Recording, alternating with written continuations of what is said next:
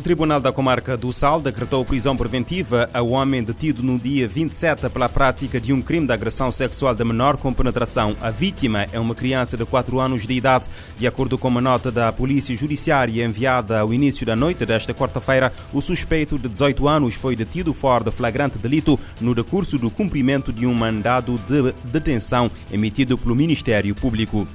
Ainda na Ilha do Sal ficou em prisão preventiva um dos dois detidos eh, em flagrante delito no dia 22 pela prática em coautoria de um crime de tráfico de drogas de alto risco. Em comunicado, a Polícia Judiciária anuncia a apreensão de uma certa quantidade de cocaína suficiente para 173 doses individuais, balança de precisão, palhinhas e saquetes de plástico utilizados no consumo e confecção de estupefacientes, entre outros elementos com relevância probatória. Na sequência, deteve em flagrante delito dois indivíduos do sexo masculino de 41 e 45 anos de idade, ambos de eh, nacionalidade nigeriana. Um ficou em prisão preventiva. Ao segundo indivíduo foi aplicada a medida de equação da apresentação periódica às autoridades policiais, proibição de saída da Ilha do Sal e interdição de saída do território nacional.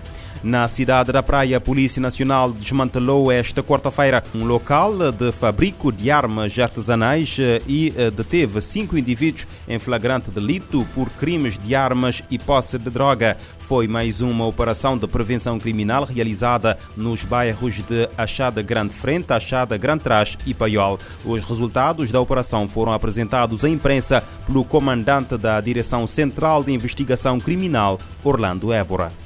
Durante a operação, fizemos buscas em seis residências ou casas, mediante mandados emitidos por autoridades competentes. Desmantelamos um local, ou seja, uma casa de fabrico de armas artesanais dominado por Alcabetes, com a apreensão de várias peças dessas armas e ferramentas para a sua construção. A nível de detenção, tivemos nove pessoas, sendo cinco em flagrante delito, por crimes de armas e posse de droga, quatro fora de flagrante delito por cumprimento de mandados de detenção. Orlando Évora diz que durante a operação 159 pessoas foram abordadas e revistadas, foram apreendidas duas armas de fogo, uma espingarda de pesca que era utilizada como arma, munições, armas brancas, AX, cocaína e ervas, além de manuais de vários tipos de armas de fogo. Pelo menos 160 efetivos da Polícia Nacional estiveram envolvidos na operação.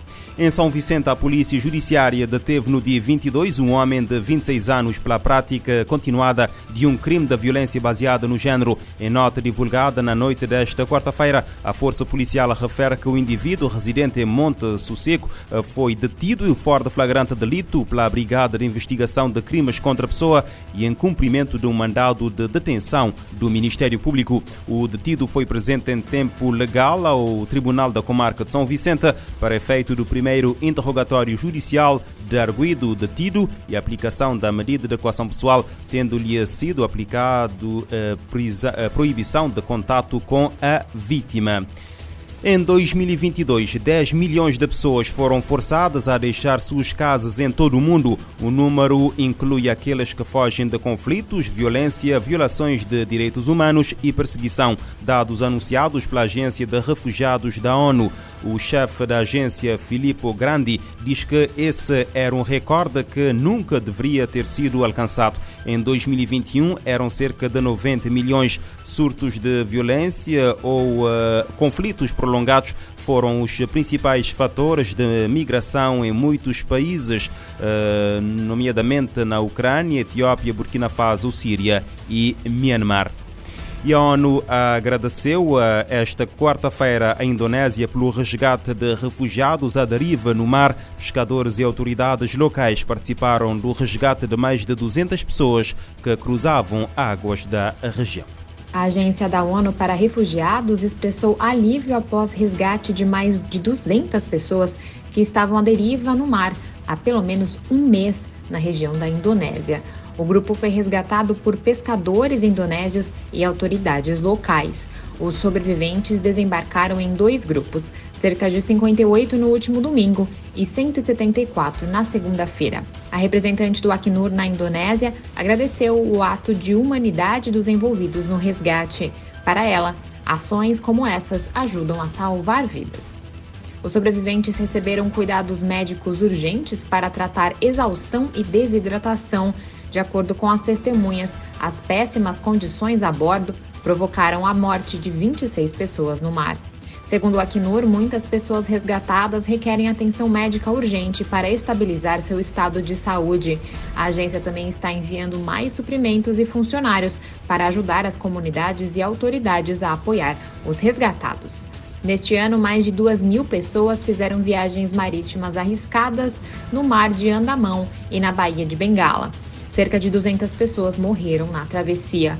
Muitos dos refugiados são homens, mulheres e crianças Rohingya que fugiram da perseguição em Myanmar para Bangladesh em 2017. Da ONU News em Nova York, Mayra Lopes. A agência da ONU destaca que todos os países da região devem cumprir as suas obrigações legais de salvar pessoas em barcos em perigo para evitar mais miséria e uh, mortes. ONU anuncia a suspensão temporária de vários programas de ajuda no Afeganistão devido à falta de pessoal feminino, depois de os talibã terem proibido as mulheres de trabalhar em organizações não governamentais. De acordo com o um comunicado dos chefes das principais agências humanitárias da ONU e outras ONGs presentes no Afeganistão, a participação das mulheres é essencial em todos os aspectos da resposta humanitária no país, uma vez que podem aceder a populações que os homens não podem alcançar, pelo que a participação em programas de ajuda não é negociável e deve continuar. Neste sentido, os responsáveis por programas humanitários no Afeganistão lamentaram que a proibição dos talibã eh, tenha consequências imediatas no país onde mais de 28 milhões de pessoas necessitam de assistência para sobreviver. Eh, desde que os talibã proibiram as mulheres de trabalhar em ONGs e agências internacionais como a ONU no sábado passado, eh, várias organizações não governamentais como eh, Save the Children, Care e Conselho Norueguês para os Refugiados, entre outras, suspenderam os programas no Afeganistão.